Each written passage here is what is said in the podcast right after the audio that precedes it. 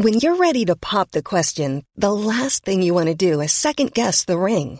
At Bluenile.com, you can design a one-of-a-kind ring with the ease and convenience of shopping online. Choose your diamond and setting. When you find the one, you'll get it delivered right to your door. Go to Bluenile.com and use promo code LISTEN to get $50 off your purchase of $500 or more. That's code LISTEN at Bluenile.com for $50 off your purchase. Bluenile.com code LISTEN. Profesor Adam Rees, Premio Nobel de Física. Hola, soy Adam Rees y te recomiendo escuchar Coffee Break para aprender más sobre el universo.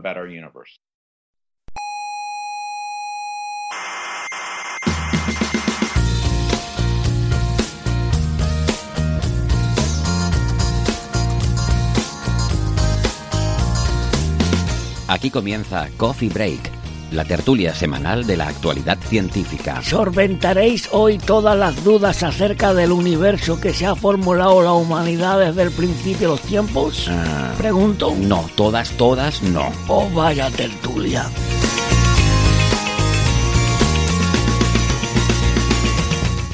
Saludos, guardianes del saber de la galaxia. Les damos la bienvenida a nuestra tertulia de cada semana sobre la actualidad científica. Están sus señorías en la compañía de Coffee Break, Señal y Ruido.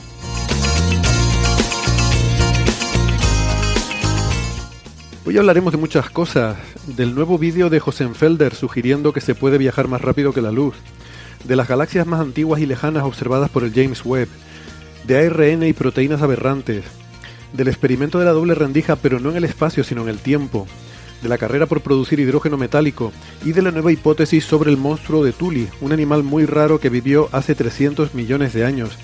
Y si sobra tiempo a lo mejor hablamos hasta de fuentes de rayos X ultraluminosas que violan el límite de Eddington.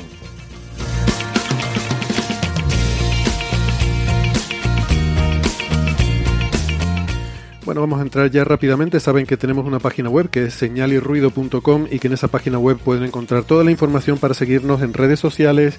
Tienen todos los audios de todos los episodios anteriores y las referencias de cada tema que tratamos ahí. Así como la información para eh, contactarnos, dejarnos sus mensajes, sus comentarios, etcétera. Eh, vamos a pasar ya con las presentaciones, que hoy va a ser rápido. Hoy tenemos a Francis Villatoro, que es físico, informático, doctor en matemáticas, profesor en la Universidad de Málaga. Hola Francis. Eh, ¿Qué tal? Pues aquí estamos en Málaga. Hoy teníamos también un día azulado, unos 22 grados, una temperatura que está bastante bien. Y eso, deseando que lloviera. Ayer estuvo nublado y no llovió. Y parece que mañana o el sábado puede que se nuble y caiga algo. Pero si caen, caen cuatro gotas. O sea que la verdad es que eh, vamos a pasarlo mal este verano. Bueno, bueno, sí, te veo ahí con el tema de la lluvia ahí preocupado. Prueba a cantar, no sé, eso, eso no Sí, falla. lo mismo canto y, y se animan los cielos y se revuelven las entrañas de los cielos y se pone a llover. No, yo qué sé, ha- habrá que hacer algo, el sembrar lluvia, ¿no? Ya se han hecho los experimentos en China y se usa en muchos lugares del mundo, así que lo mismo habrá que intentar hacer algo de eso. Yo, tenía un no- compañero cuando trabajaba en Estados Unidos que hacían experimentos con eso, pero ellos lo hacían en Emiratos Árabes. En Emiratos Árabes. Iba- él iba, volaba en una avioneta y no recuerdo qué producto usaban, alguna sal, eh, no sé, un nitrato de algo que utilizaban para hacer pequeños puntitos de condensación Sí. y que y que lloviera así. Al final era era muy caro, ¿no? El, el hacer eso. Claro, es muy caro y. Sí, y- pero bueno, yo qué sé, algo habrá que hacer, porque la sequía es el gran problema del siglo XXI en España y en especial en el sur de España. O sea que Hmm. aquí lo vamos a pasar muy, muy mal de aquí a 20 años, por ahí. Bueno, pues nada, algo, habrá que inventar. Em, Francis es arroba emulenews en Twitter, eh, que hace referencia a su blog, no se lo pierdan, el blog de la ciencia de la mula Francis. Em, luego eh, tendremos también más incorporaciones, porque yo creo que la, la alineación titular está muy bien, pero eh, esto hay mucha exigencia física y, y a lo mejor luego a lo largo de a lo largo del partido vamos a tener que introducir refrescos probablemente. Em, así que quédense con nosotros. Em, antes de, empezar, rápidamente quería comentar un par de cositas, o quizás no tan rápidamente. Quería comentar un par de cositas sobre el podcast y sobre los funcionamientos de- del podcast y que, pues no sé si será de interés para, para todos los oyentes, así que los que no les interese se pueden adelantar ahora mismo cinco o seis minutos y, y empezamos con las temáticas científicas.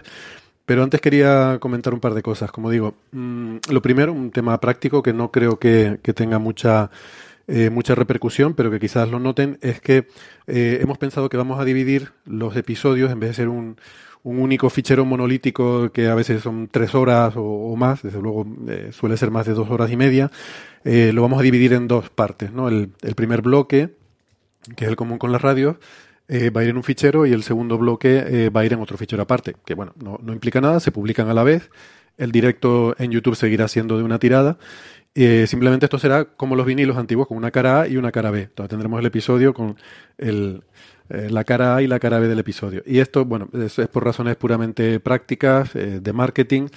Gente que entiende de esto nos, nos ha aconsejado hacerlo así porque de la otra forma pues estábamos un poco en desventaja en, los temas de, visibilidad, de numerología podcastera pues en los rankings y estas cosas eh, quedas un poco en desventaja el producir un único contenido tan grande con respecto a, hacer a lo mejor, eh, eh, pues no sé, otros compañeros que hacen episodios, ¿no?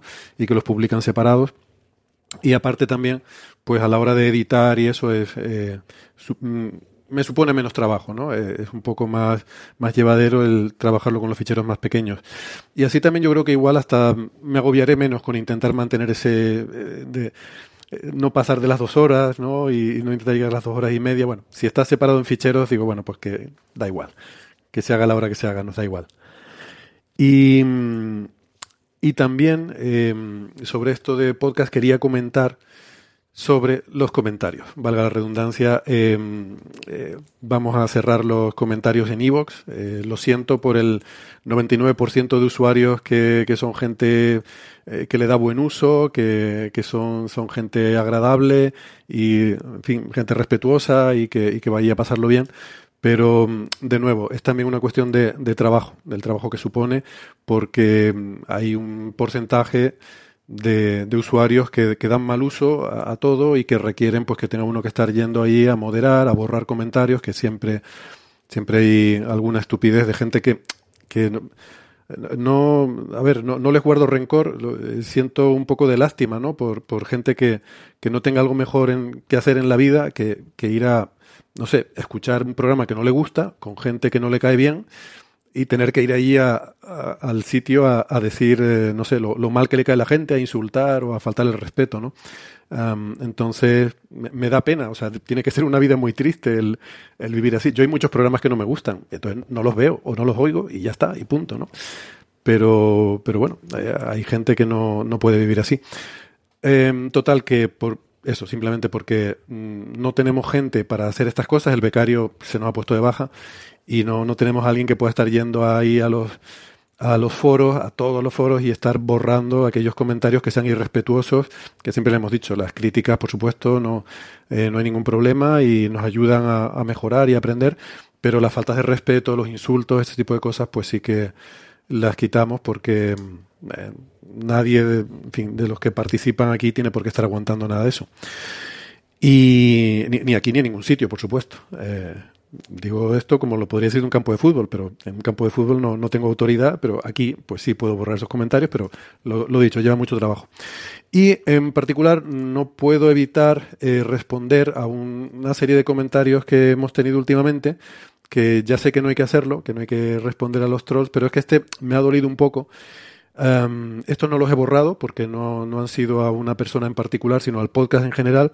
Ha habido una serie de comentarios en estos últimos episodios al respecto de que eh, este es un programa que tiene un apoyo institucional del IAC porque fomenta propaganda progre y por eso eh, se, nos apoya, se nos fomenta y este programa existe.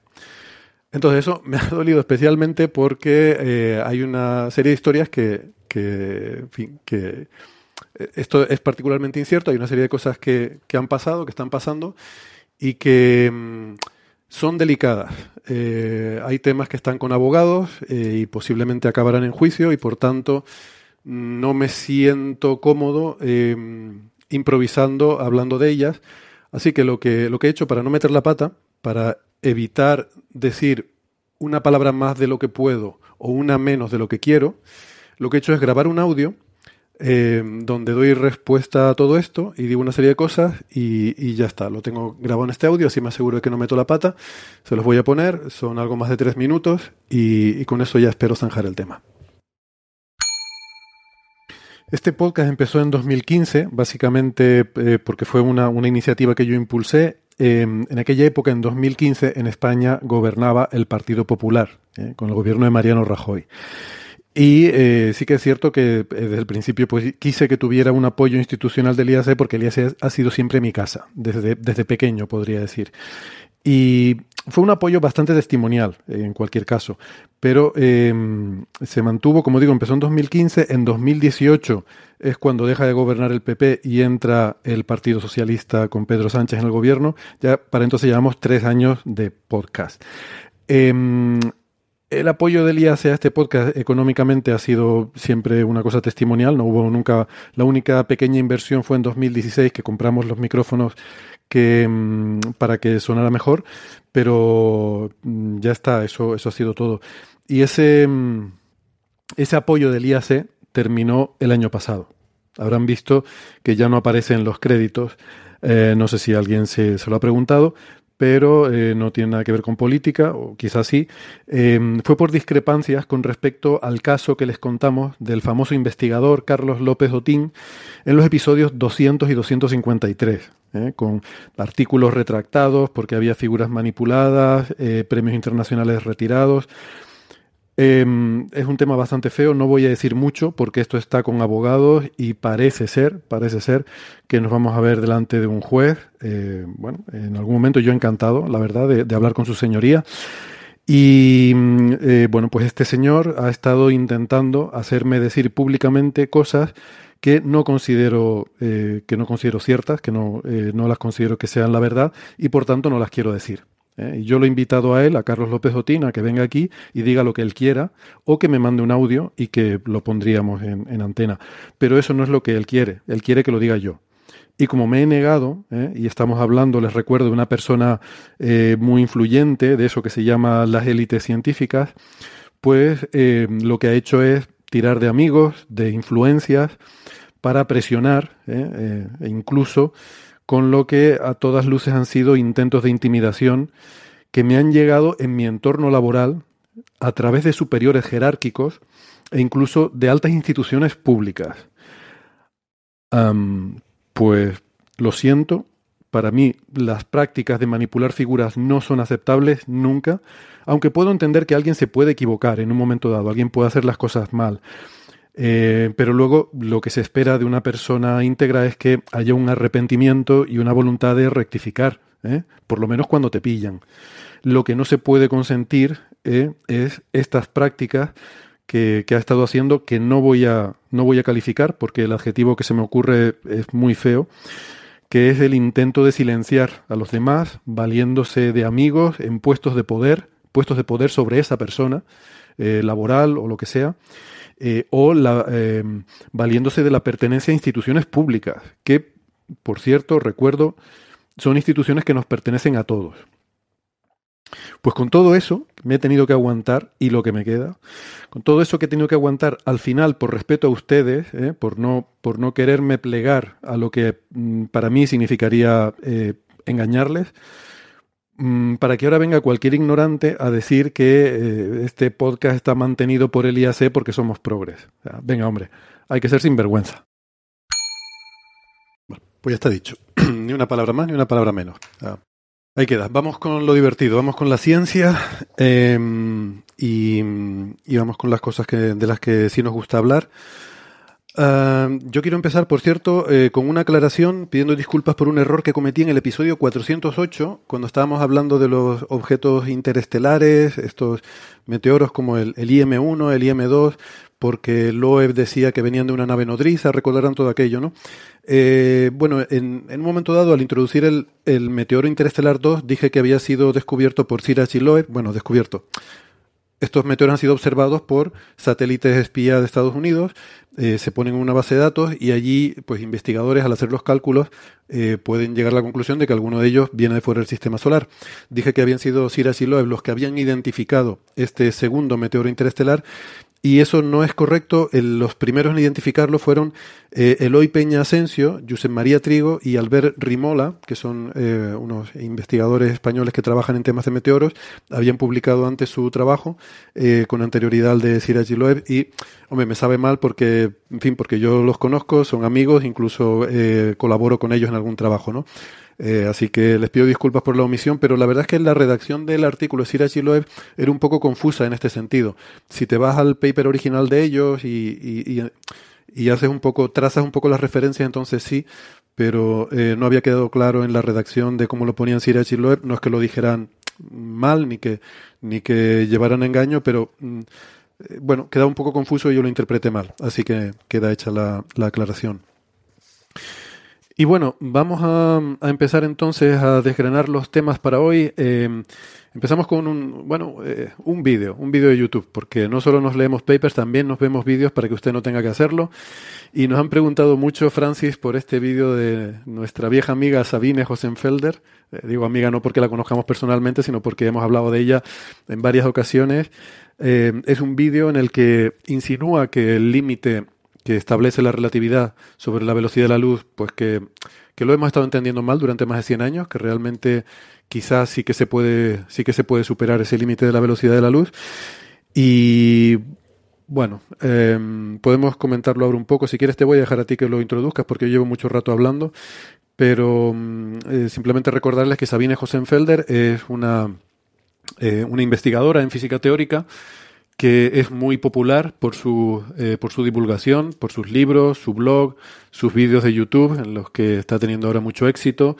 Eh, creo que se está dedicando mucho a eso. Eh, no sé si vive de la divulgación, pero pero, creo que sí, eh, creo que ahora vive de la divulgación, sí. Exactamente.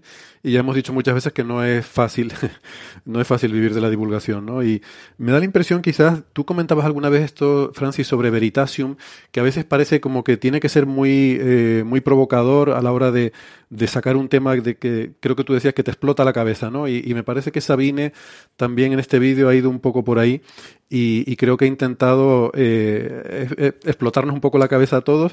Y bueno, puede estar bien el llevar a cierta reflexión y el replantearnos cosas que porque se hayan dicho toda la vida no quiere decir que sean ciertas. Pero bueno, eh, quizás yo creo que se le ha ido de mano eh, el tema y esto no es nuevo para ella, es una persona que vive mucho de la controversia, de la polémica. Les recordamos eh, cuando hablamos de ella, creo que fue candidata incluso a premio Ruido por aquella entrevista en la que, bueno, arremetía contra la comunidad de la física de partículas, no dejaba títere con cabeza, decía que no se habían, no se había descubierto nada en los últimos 50 años. Eh, y poco menos que eran unos parásitos de la sociedad, gastando un montón de millones en, en instrumentos que no servían para nada. Eh, estoy evidentemente exagerando un poco, pero eh, era más o menos lo que, lo que venía a decir y bueno, generó por supuesto mucho enfado entre toda la comunidad de altas energías. entonces, bueno, e, es una persona que le gusta ser provocadora, eh, digo para, en fin, los que no conozcan al personaje, y que, que es una experta en física, evidentemente, es una, una investigadora, hombre, no es estos casos a veces de, no, es un Loeb, por ejemplo, que es un gran pope en su campo. Eh, ella, pues bueno, tiene un currículum razonable, eh, pero no es, digamos, una, una gran figura en el mundo de la investigación. Eh, pero sí que tiene un perfil muy activo como divulgadora y, y, sobre todo eso, ¿no? Pues lo que decíamos, que tiende a ser muy provocadora. En fin, yo tengo mis comentarios sobre el vídeo, no sé si, si no lo hemos hablado antes, no sé si coincidirá uno con los, con los tuyos, Francis, pero sé que lo has visto también, así que si quieres contarnos un poco qué te ha parecido a ti.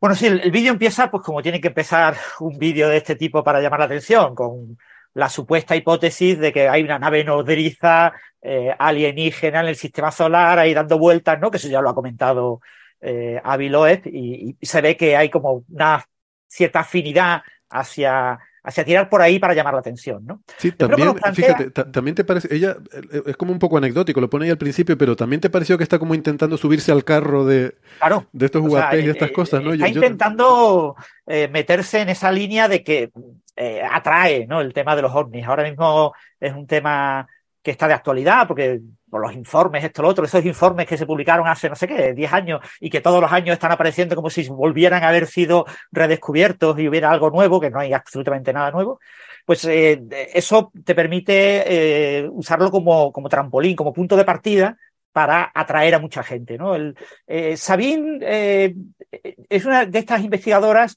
que estudió en el perímetro, o sea, hizo el postdoc en el perímetro, se volvió, eh, creo que a Suecia, después estuvo en Alemania, estuvo en varios sitios tratando de, haciendo postdoctorados, tratando de conseguir una plaza fija y no lo logró.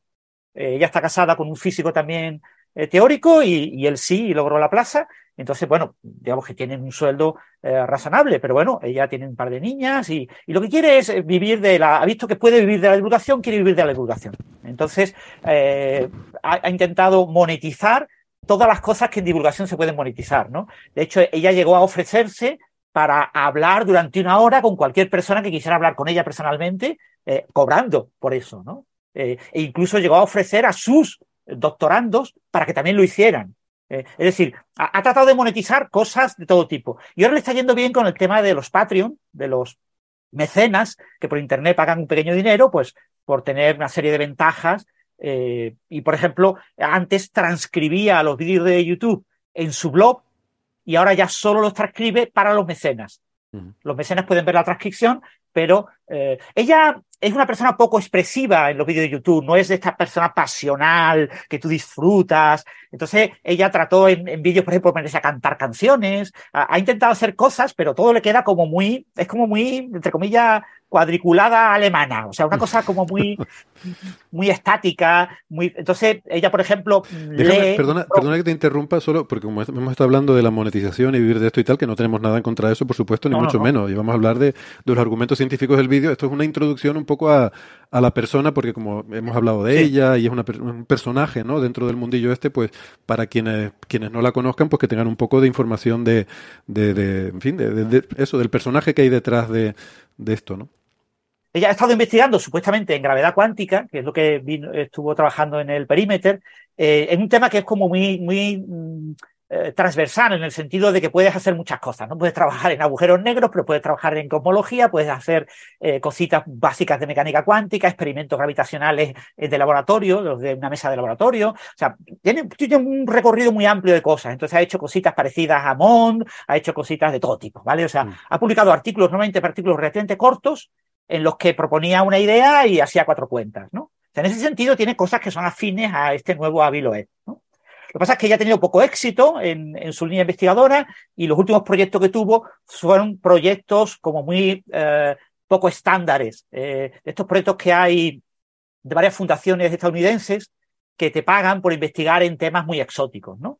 Desde el papel de Dios en la física teórica a el papel de pues, cualquier efecto cuántico en la vida diaria, ¿no? O sea, eh, cosas muy radicales que no, no, pueden conseguir financiación de los estados y de la financiación convencional. Y entonces ella pilló dos o tres proyectos de este tipo, pagó algunos doctorandos eh, de esos proyectos, pero al final vio que, que eso no se sostenía y entonces ahora mismo vive de la divulgación. ¿Eh? Entonces, lo, parece que está viviendo bien, eh, que es razonable. Y entonces ella está sacando como un vídeo en YouTube a la semana y tiene pues una serie de cosas para los Patreon, para los mecenas, de charlas con ellos, de cosas así. Que eh, puede que este vídeo, su origen, sea algún mecena que le ha pedido que hable de este tema. ¿no? O sea, no podemos dejar de lado ese punto, ¿no? Bueno, ¿qué nos plantea el vídeo? El vídeo no, pretende que nos explote la cabeza, ¿no? Es decir, los, si hay extraterrestres en nuestro entorno, es porque los extraterrestres pueden viajar más rápido que la velocidad de la luz.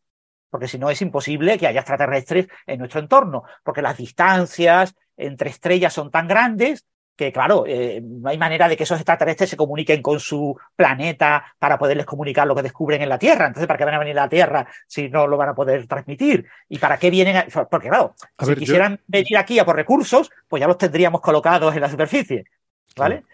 vienen solamente como a ver la Tierra de, lado, o sea, pasan de, vez en cuando pasan ¡vuf! súper rápido y ven un vistazo rápido, como cuando hicimos con Plutón, pues eso lo tendrán que transmitir a algún sitio yo, tengo, yo tengo una teoría con esto, perdona, y que tiene que ver con las referencias culturales que tenemos, y en este caso de la ciencia ficción. O sea, el, viaje interestelar, por supuesto que es posible y es factible dentro de la física, pero es, normalmente estamos pensando en un viaje para nosotros seres humanos que sería una nave generacional, sería una nave enorme, una, una, una ciudad o lo que sea, y que tú pienses que para ir a, no te digo ya a la estrella más cercana, pero a algún sitio interesante, vas a estar décadas en el espacio, aunque puedas moverte a velocidades que sean fracciones de la velocidad de la luz, que ya es complicado por, por muchos problemas prácticos.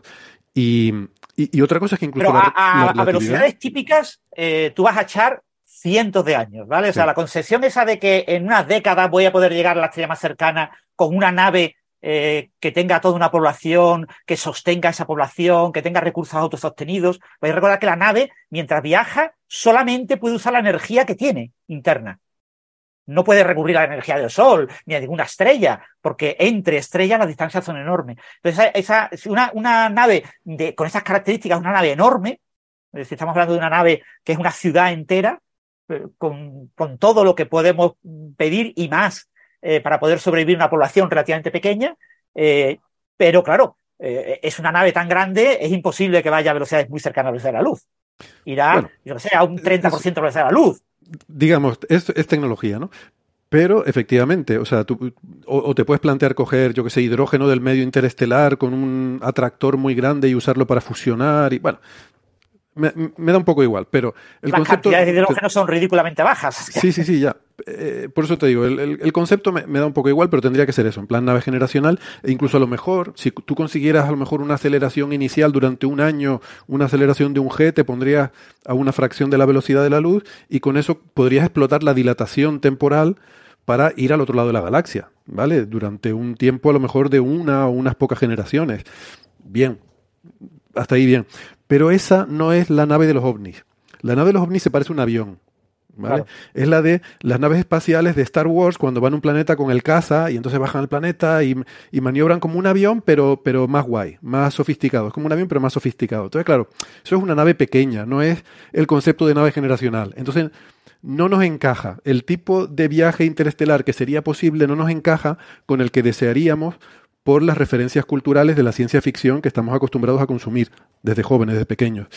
Y entonces, pues ese, yo creo, el intentar asociar eh, los ovnis con naves tipo avión es lo que nos lleva a pensar que tiene que haber alguna forma de que puedan ir más rápido que la luz para que puedan venir en ese, ¿no? Saltar al hiperespacio como en la Guerra de las Galaxias, venir desde su planeta y llegar a nuestro planeta y meterse en la atmósfera. ¿Y para qué? yo que sé, abducir una vaca o, descuartizar ganado. O sea, literalmente hay, todo un culto en Estados Unidos de gente que piensa que los extraterrestres descuartizan ganado. Eh, o sea, hay granjeros que se encuentran ganado descuartizado en sus ranchos y, lo atribuyen a... Bueno, en fin, eso ya es, folclore, eh, es divertido, pero es otro tema. Volvemos con el vídeo de Sabine. Que me disperso. Pues entonces el vídeo empieza por ahí, ¿no? Con la idea de la nave nodriza, ¿no? Entonces nos dice, no podemos descartar que eh, la física permita viajar a velocidades mayores que la velocidad de la luz. Entonces voy a poner unos ejemplos sobre eh, por qué eso, en principio, no está prohibido. El primer ejemplo que pone es que la relatividad especial no prohíbe los taquiones.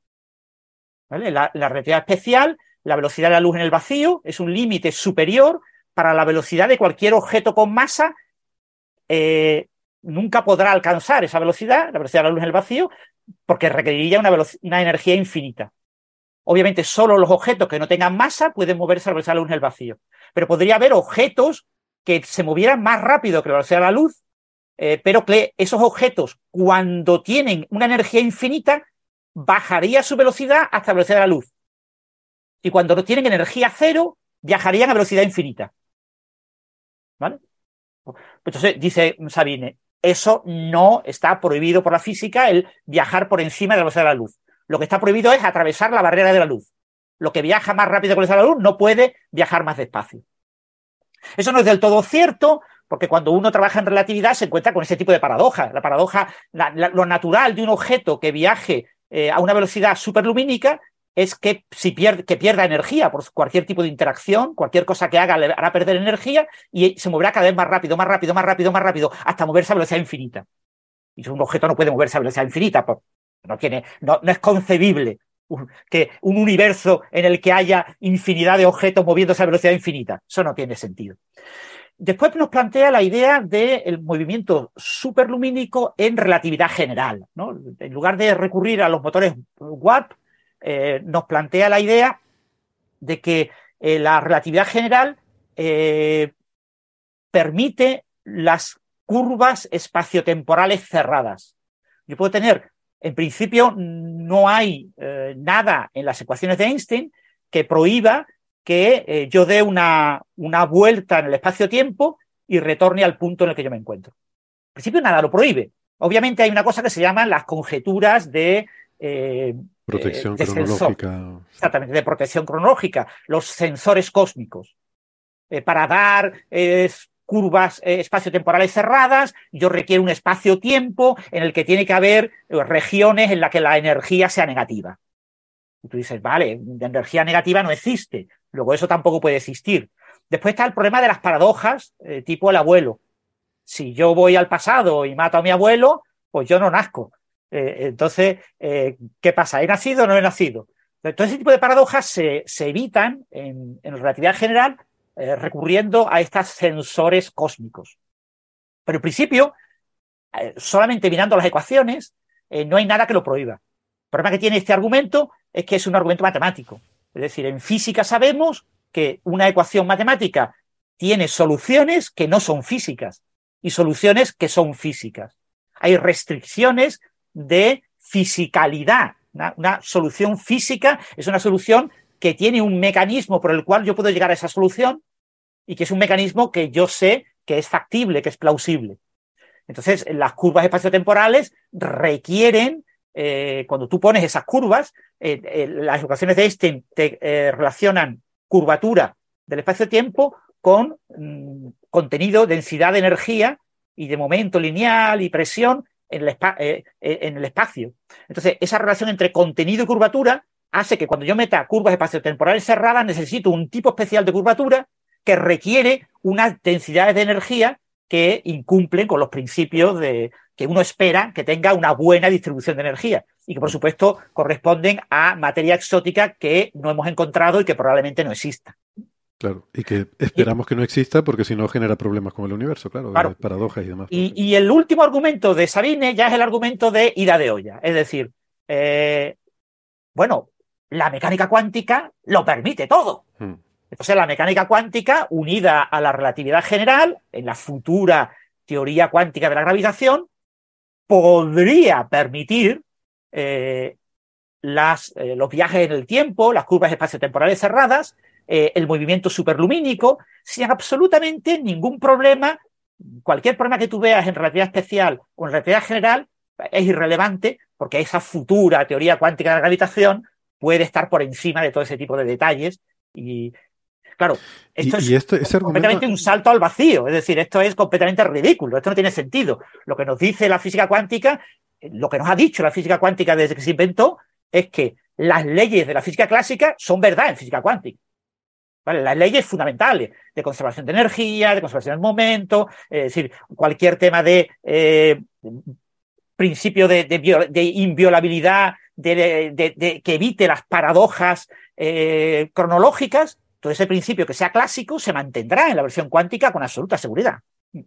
Sí, sí, a mí me sorprendió mucho ese argumento porque de hecho, bueno, es verdad que de gravedad cuántica no sabemos, pero de mecánica cuántica sí sabemos lo, que nos dice la teoría cuántica. Y ella llega a decir que la mecánica cuántica permite las violaciones de causalidad y lo dice de una forma eh, como que la oye a gente que no sabe de mecánica cuántica cuando quieren darle un carácter místico a la mecánica cuántica. Pero Sabine sí sabe de mecánica cuántica. Entonces eso me ha sorprendido.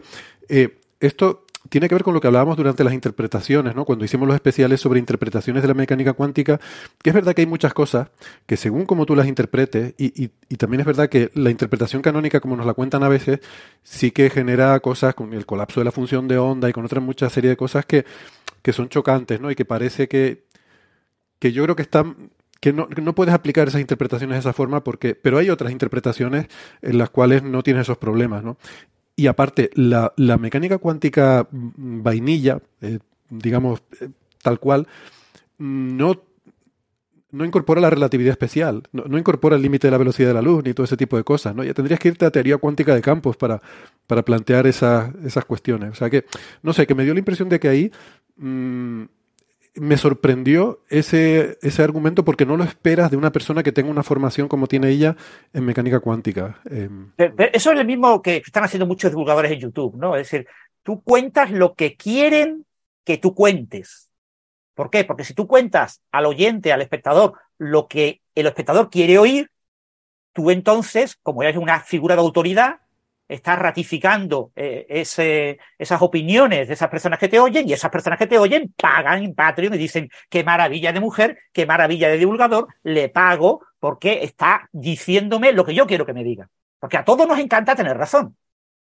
Y todo el que no tiene ni zorra idea quiere tener razón. Y entonces eh, le encanta que una figura de autoridad le dé entonces, eso es lo que están haciendo algunos divulgadores. Bueno, y nos gusta el misterio también, hay que reconocer. Entonces, eh, claro, estas cosas nos gustan. Yo algún día, eh, me lo voy a poner aquí, algún día voy a confesar yo, voy a salir del armario y voy a, voy a hablar de mi pasado magufo. pero bueno, otro día.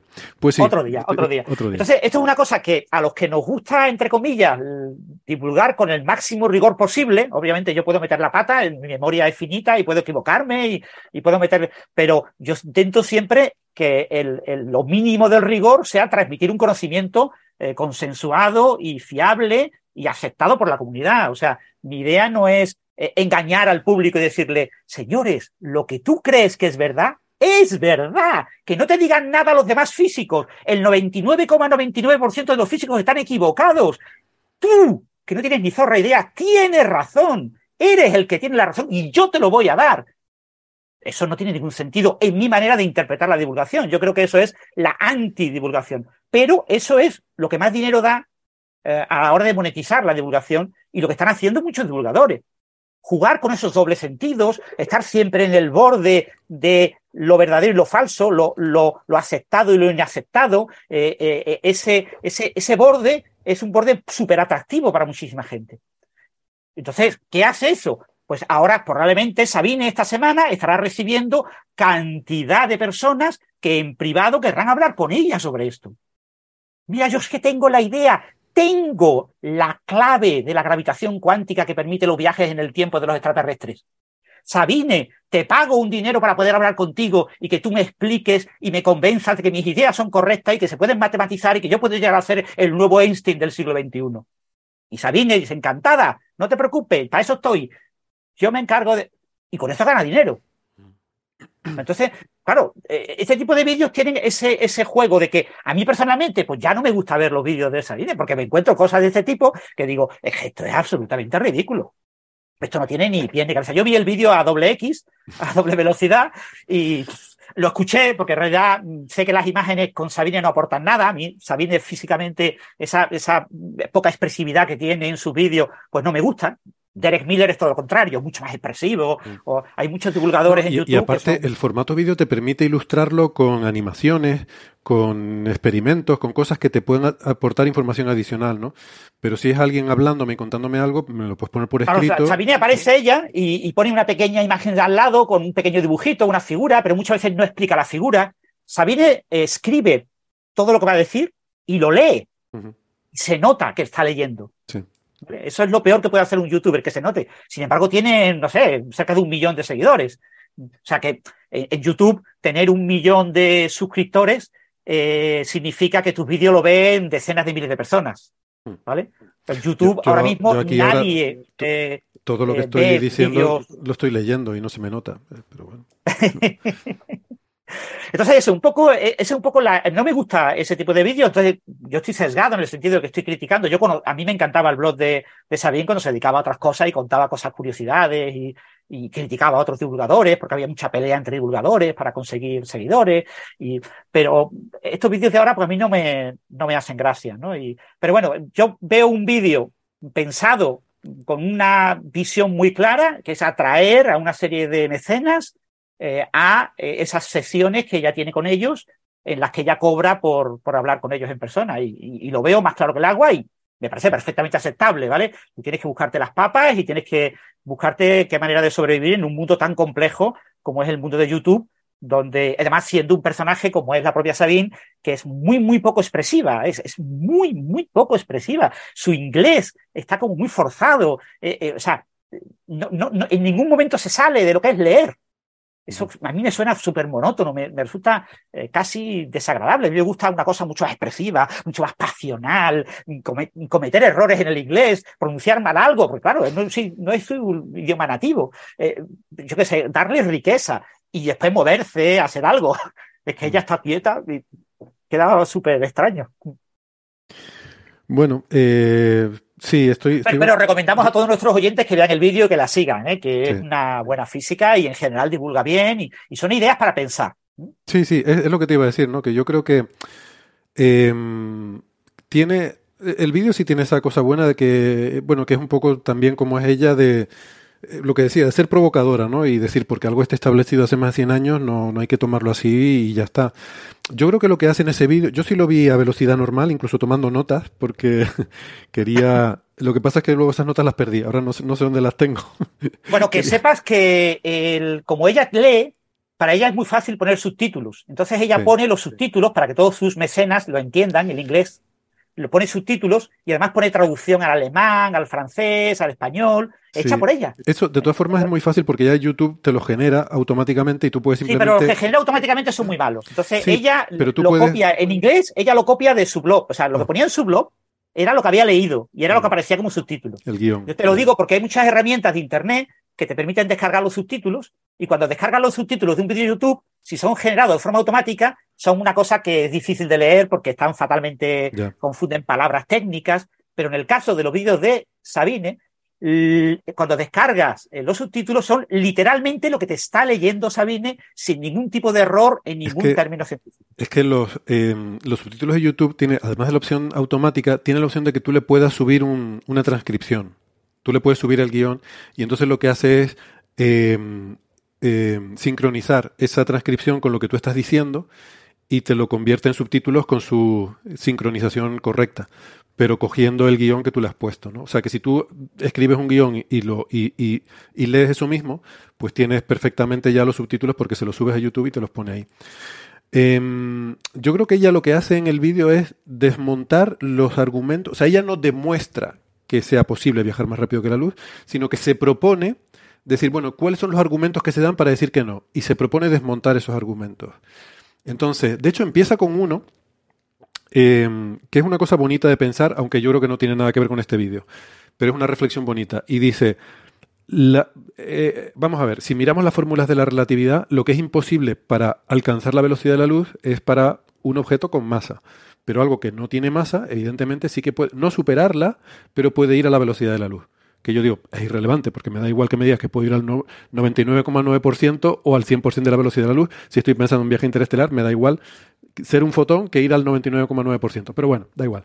Dice ella, eh, la masa es la clave. Y claro, ¿qué es la masa? Pues casi toda la masa es energía de ligadura de partículas. O sea, que no es una masa intrínseca, ¿no? Es la propia energía de las partículas. La masa propia de las partículas, la masa en reposo, es algo que viene dado por la interacción de la partícula con el campo de Higgs, ¿no? algo que aquí gente como Francis nos ha explicado muchas veces. Y ese campo de Higgs no siempre en la historia del universo ha sido como es ahora. es un campo de Higgs que está condensado, que está a energía baja, pero que en las primeras fracciones de segundo del universo, antes de la rotura de la simetría electrodébil, yo estoy repitiendo cosas que he oído, ¿eh? no, no que yo sé tal, pero eh, insisto, eh, Francis, por ejemplo, sabe mucho más de esto. Mm, pero en esa primera fracción de segundo del universo, el, campo de, Higgs no estaba en ese estado condensado que está en la actualidad y no había esa interacción con las partículas. Las partículas no tenían masa. O sea, las partículas adquieren masa en un momento dado del universo cuando se enfría lo suficiente como para que condense el campo de Higgs. En ese momento las partículas adquieren masa. Y dice Sabine, pues hasta ese momento esas partículas que no tenían masa se movían a la velocidad de la luz. Y a raíz de que condensa el campo de Higgs ya dejan de moverse a la velocidad de la luz. Y la diferencia de energía no es infinita, dice ella, no es infinita. Y eso lo pone como un ejemplo para decir, está mal lo que nos han dicho de que hace falta una energía infinita para alcanzar la velocidad de la luz. Y ese argumento es tramposo. O sea, me gusta eh, toda esa, es, hasta evocador, ¿no? El pensar en esa fase del universo y tal. Pero intentar usar eso como argumento para, o como contraargumento de que hace falta una energía infinita para acelerar una partícula, es tramposo, porque estamos hablando de una partícula con masa. Todos sabemos, es una obviedad, que una partícula sin masa puede moverse a la velocidad de la luz sin que tú necesites una energía infinita. Tú puedes hacer un fotón con una simple transición atómica, con una pequeña diferencia de energía de un electrón que salte de un nivel a otro, y eso te genera un fotón de energía h nu. Con esa energía h tú ya tienes un fotón que va a, a la velocidad de la luz. No hace falta energía infinita para poner a la velocidad de la luz una partícula sin masa. Entonces, em, el hecho de que las partículas adquieran masa y que sin que haya una transición de energía infinita pasen de moverse a la velocidad de la luz a moverse a menos de la velocidad de la luz, no implica nada para esta discusión, básicamente. No, hay nada nuevo eh, con respecto a esto. Entonces, ese es un primer contraargumento que mm, no me gustó. O sea, me, parece bonito de pensar sobre eso y hacer un vídeo a lo mejor sobre ese momento y cómo habría sido y cómo el universo. Podría haber hecho un vídeo fantástico sobre eso y espero que algún día lo haga. Pero no es un argumento relevante en esta discusión. Segunda parte. lo, que está sugiriendo ahí, eh, Sabine, eh, ella en su blog se llamaba Vi. Eh, mm. O sea, que yo muchas veces me viene a la cabeza Vi, porque yo la leía Vi y siempre firmaba Vi. Sí, es, como su eh, apodo, ¿no? Creo que la llaman Vi. el, apodo en el blog. Pues Vi lo que nos propone es la idea de que puede que una civilización alienígena tenga una tecnología suficiente para controlar el campo de Higgs y poder hacer transiciones del campo de Higgs en pequeñas regiones, alrededor de una nave, por ejemplo. Entonces tú, alrededor de una nave, haces una transición de, a ese estado del campo de Higgs. El campo de Higgs tiene dos vacíos, estamos en un vacío, pues pasar al otro vacío y, pasas al otro, a, que se suele llamar falso vacío, y entonces todo lo que hay en la nave se convierte en, luz, se convierte en partículas de masa cero. Entonces esas partículas de masa cero pues, se mueven a la velocidad de la luz, pero claro, eh, ese argumento que plantea eh, entre líneas Sabine es un argumento que, que, fallido. Es decir, si tú mm, con una tecnología eres capaz de hacer eso en una pequeña región, en una pequeña burbuja en la que dentro tienes tu, tu nave, esa burbuja está dentro del espacio y se tiene que mover a una velocidad menor. O sea, tú te podrás mover a, una velocidad mm, similar a la de la luz en el vacío dentro de la burbuja. Pero nunca fuera de la burbuja. Esto es como la burbuja eh, del motor eh, Warp. Del sí. No, pero aparte es lo que yo decía al principio, que eso te permitiría ir al 100% de la velocidad de la luz, pero no más. Exactamente. No te permite superarla. Te permite ir a la velocidad de la luz. O sea, que lo que me está facilitando es de poder ir al 99,9% de la velocidad de la luz a ir al 100%. Pues mira, no me resuelves nada, francamente. ¿sabes? Bueno, en, temas de dilatación temporal sí resuelve, porque si tú tienes, tú vas al 99,9999999%, pues un viaje hasta la estrella más cercana te puede durar horas. Hmm. Y, sin embargo, el, si vas al 99,9, pues te tarda unos pocos años. O sea, eh, quiero decir que mm, te cambia ese tipo de efectos, sí. Pero en cualquier caso, Mm, el control, o sea, el, control de la estructura, pasar todas tus partículas, todos los campos que constituyen tu cuerpo a, partículas sin masa que se mueven a la velocidad de la luz y después pretender que eh, los puedo volver a, tu masa y que te vamos a reconstruir perfectamente como estás, pues no es algo trivial, ¿vale?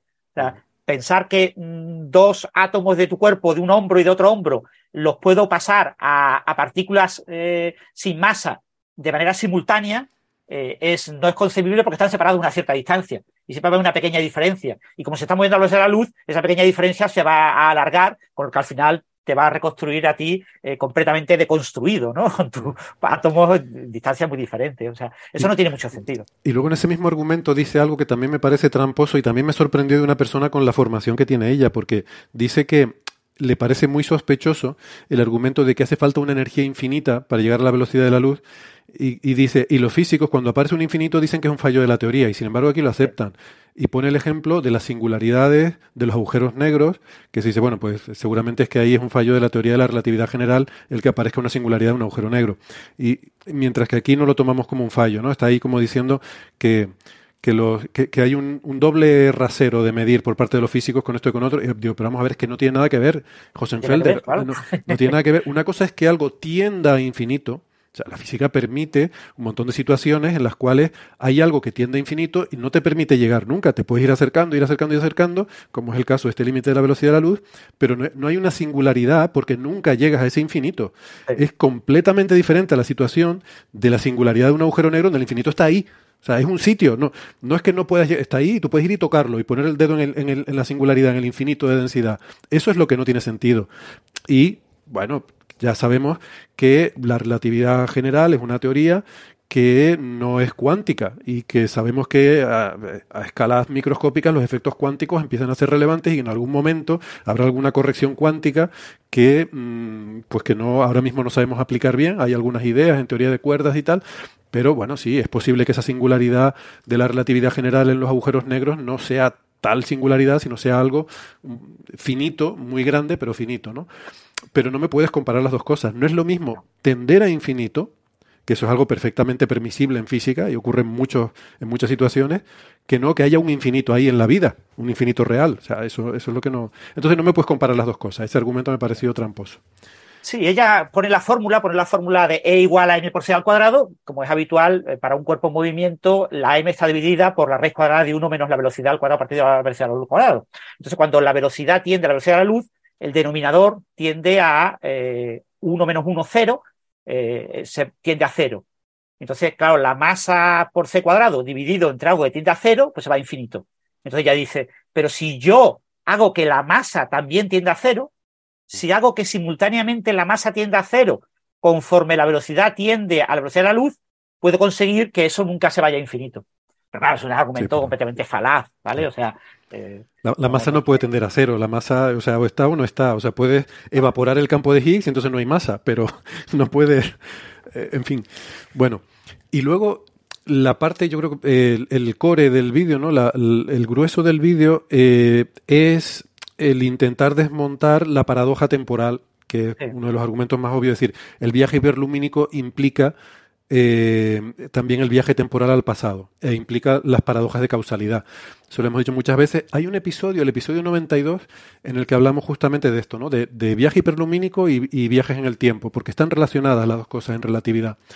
Y ella intenta romper esa relación, porque claro, el viaje al pasado eh, sabemos que es más sospechoso desde el punto de vista, no, no es que no sepamos cómo hacerlo, sino que hay fuertes argumentos para pensar que, que no es posible, por lo menos no de la forma en la que uno pueda influir sobre el pasado, ¿no? Eh, porque puede dar lugar a violaciones de la causalidad y, eso sería una paradoja. Entonces, el universo uno espera que sea consistente. Cuando haces física, asumes que el universo es consistente. y, esto, hay un punto importante que hay que recordar. En mecánica cuántica, todo lo que no está prohibido ocurre y ocurre constantemente.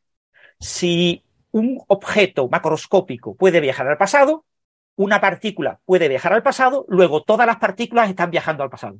Claro. Si todas las partículas viajan al pasado, eh, pueden generar una cantidad infinita de energía, pueden acumularla, pues pueden interaccionar en el pasado y ir ganando energía, y por lo tanto todas las partículas se vuelven en partículas de energía infinita. Y por lo tanto todo el universo colapsa y el universo no existe. Mm. Si todos los oyentes existen, que se toquen el cuerpo para comprobar que realmente están existiendo, eh, sabrán que es imposible viajar al pasado. Cada uno el suyo, eh, que los estoy viendo. Que mm, efectivamente, ¿no? hay, toda una serie de consecuencias eh, dramáticas de, este tipo de, situaciones, ¿no? Y por eso, pues. ya, pretende, pues eso, justificar que se puede argumentar en contra de que eh, ella pone un ejemplo concreto que es el de eh, que es un, ejemplo usando una nave espacial de una de una paradoja bien conocida que de hecho fue lo estoy mirando estos días históricamente pues yo de historia de la ciencia no sé nada pero estos días mirando sobre esto fue Einstein precisamente fíjate sorprendentemente quien la formuló originariamente la idea de que el viaje hiperlumínico te puede servir para mandar información al pasado. Si tú puedes mandar una señal más rápida que la, que la velocidad de la luz. Eso fue en 1910 o sea, hace más de 100 años que esto es conocido, 113 años que esto se conoce. Hay una formulación mejor, mejor en el sentido de que es más clara y más limpia que la de Einstein, que, no recuerdo quién la formuló posteriormente, 7, 8 años después, que es lo que, mm, si lo miran en la Wikipedia, eh, buscan el, el antiteléfono taquiónico, es una formulación muy clara de, eso y, se parece mucho a lo que presenta eh, Sabine en el vídeo, pero en vez de ser como una nave espacial es con una bueno, hay una nave espacial y una señal que se manda de ida y vuelta, ¿no? Entonces, si tú puedes mandar una señal más rápido que la velocidad de la luz, tú puedes eh, quedar con un, amigo, ¿no? Alice y Bob eh, están juntos, Bob se va en una nave espacial y un tiempo después Alice le manda un mensaje a Bob. Bob ve ese mensaje, le responde de vuelta a Alice y si esas señales se pudieran propagar más rápido que la luz, Alice podría recibir la respuesta de Bob antes de ella haber enviado su propio mensaje. ¿Vale? Em, eso es una versión un poco diferente de lo que Sabine plantea en el vídeo. Y como evidentemente eso mm, no, no puede ser, pues lo que hace ella para desmontar esa posibilidad es decir, bueno, pero eso es con relatividad especial. Ojo, la relatividad especial no es la relatividad correcta. La relatividad correcta es la general. Y ahí se monta un lío con las coordenadas comóviles que me parece que mm, se equivoca. Sí, lo de las coordenadas comóviles yo creo que ahí mete la pata. Es, mí no me, gustó, me gustó nada. Es una metedura de pata, porque conceptualmente, vamos a ver, no es que la relatividad especial esté mal y la general esté bien, es que la general es más general. La especial es un caso particular de la general. Entonces, si algo no... Eh, o sea, la, especial es válida en un espacio-tiempo plano, ¿no? Eh, como dice ella. En un espacio-tiempo plano y con observadores inerciales, la relatividad especial es válida. Por lo tanto, si tú... Em, o sea, no puedes decir que algo que no puede ocurrir en relatividad especial, cuando metes relatividad general, sí puede ocurrir. No, tendrías que decir a lo mejor que, bueno, en un espacio-tiempo plano no puede ocurrir, pero si yo lo deformo de alguna manera determinada, podría ocurrir. Vale. Pero eso no quita que una paradoja que se dé en relatividad especial es un problema para toda la teoría. O sea, la relatividad especial no puede dar lugar a paradojas. Ah, porque yo siempre puedo coger una situación de relatividad general en la que si los intervalos de tiempo son suficientemente cortos, la expansión cosmológica es irrelevante. Las coordenadas comóviles son iguales que las coordenadas, eh, cualquier sistema de coordenadas que tú tengas inercial. Y, la, y si estoy en el espacio lejos de fuentes de gravitación, estoy en un espacio-tiempo plano y puedo aplicar perfectamente el, eh, el Bob y Alice y el antiteléfono taquiónico y me cargo el universo. Entonces, no, o sea, ese, argumento no es válido. Y de nuevo me sorprende porque eh, lo que implica que está diciendo, como que la relatividad especial está mal y la relatividad general es correcta, o sea, es un error de base de, concepto tan fundamental, de filosofía de, la ciencia, que de nuevo me sorprende, ¿no? Eh, entonces. Y fíjate, Héctor, que eh, tú has dicho una cosa que, que, se dice mucho, pero hay que tener mucho cuidado con ello. La, la relatividad general es la gravitación relativista. Es decir, es gravitación. Si tú quitas la gravedad, te quedas con la relatividad especial. Pero en la relatividad especial tú puedes considerar tanto sistemas inerciales, que se mueven a velocidad constante, como sistemas no inerciales. En, la, relatividad especial tú puedes construir una mecánica relativista, puedes considerar fuerzas relativistas eh, y aceleraciones relativistas sin ningún problema. Y ir más allá de las aceleraciones, el jerk, el yaw, todo, lo que es la derivada de la aceleración, la segunda derivada de la aceleración, etcétera. Entonces eso se puede considerar en relatividad especial igual de bien que en la relatividad de Galileo, en la cinemática newtoniana. Sí, pero tienes que, montar toda una mecánica. que usar sistemas de referencia único problema, único problema es que en esa relatividad, con eh, todas las características que tiene la teoría newtoniana, tú no puedes incorporar la gravitación newtoniana porque no puedes incorporar una gravitación que influye de manera instantánea a distancia. Entonces, la gravitación, como esa no fuerza, porque la gravitación no es una fuerza, no tiene un origen de fuerza, eh, no es una interacción eh, tipo gauge, no, hay un intercambio de partículas a priori que justifique eh, esa, esa gravitación. La gravitación es algo intrínseco del propio espacio, es esa curvatura del espacio. Eso es lo que tú no puedes incorporar en relatividad especial. Y eso es el salto a relatividad general. Pero eh, en relatividad especial tú puedes considerar observadores no inerciales y fuerzas y todo lo que tú quieras. Sí, sí, correcto. Em, pero no son los sistemas inerciales. Eh, tienes que usar sistemas que sean instantáneamente, ¿cómo se dice? Em, a ver, haces eh, transformadas de Lorentz en sistemas que son, o sea, puedes tener un sistema acelerado y lo descompones en muchos sistemas, ¿no? Eh, un número infinito de sistemas infinitesimalmente que cada uno de ellos es instantáneamente comóvil, se dice también, ¿no? Sí, sí, o sea, tú puedes, instantáneamente comóviles. Claro, en, un sistema no inercial tú lo puedes interpretar como un sistema localmente en instantes muy cortos inercial. Entonces, una, una integración, digamos, una, una suma de sistemas inerciales. Pero bueno, eso es puro cálculo, ¿vale? Eso no es nada más que decir que es equivalente. Pero en principio tú puedes trabajar con todo el formalismo matemático sin necesidad de llegar a eso, ¿eh? sin llegar a tener que meter límites constantemente. Bueno, pero, pero vamos, que por, eh, con respecto al argumento de, de Sabine, me parece que, pues lo que digo, ¿no? Que no, no puedes decir que no puedes aceptar que haya paradojas en relatividad especial diciendo que total esa teoría es incorrecta, ¿no? Eh, no, no, me vale, no me vale el argumento. ese argumento no sirve. Y luego ya la última parte termina diciendo, y bueno, y a lo mejor la gravedad cuántica arregla esto, quién sabe. Y tú dices, sí, pero no es esperable qué. Porque la gravedad cuántica, estás hablando de espacio-tiempo curvo en escalas cuánticas, ¿no? Y tú quieres irte a una estrella, no quieres irte a un fentómetro de distancia, no quieres ir a una escala de Planck. O sea, la gravedad cuántica es relevante a escalas muy pequeñas, pero a escalas grandes la relatividad general es perfectamente válida. Y, de hecho tenemos pruebas observacionales eh, y en experimentos ya de energías más bajas de que la relatividad especial es válida hasta energías muy próximas a la escala de Planck. Claro. O sea, realmente no solo en distancias muy cortas, sino en energías muy altas. O sea, con densidades de energía enormes es donde puede aplicar la gravitación cuántica.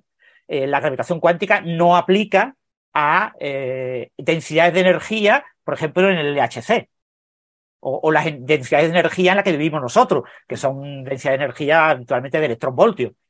O sea, no, no, en esas escalas de energía no aplica, eh, no tiene sentido eh, una gravitación cuántica. La gravitación cuántica requiere energías enormes, las energías más altas concebibles, que son densidades de energía eh, del orden pues, de la energía de Planck en distancias muy cortas, del orden de la distancia de Planck.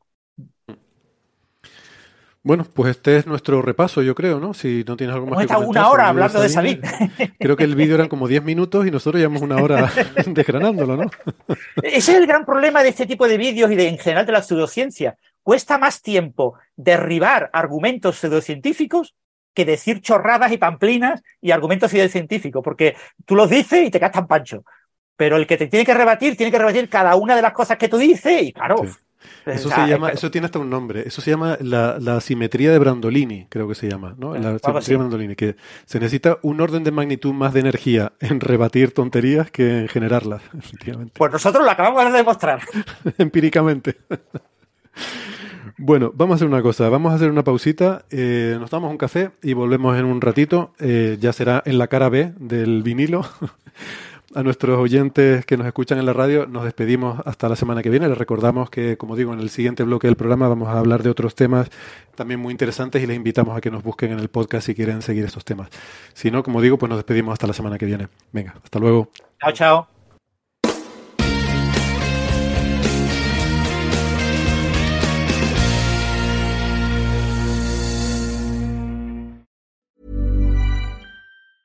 Hi, I'm Daniel, founder of Pretty Litter. Did you know cats tend to hide symptoms of sickness and pain? I learned this the hard way after losing my cat, Gingy. So I created Pretty Litter, a health monitoring litter that helps detect early signs of illness by changing colors, saving you money and potentially your cat's life. Pretty Litter is veterinarian developed, and it's the easiest way to keep tabs on your fur baby's health right at home. Go to prettylitter.com and use code ACAST for 20% off your first order and a free cat toy. Terms and conditions apply. See site for details.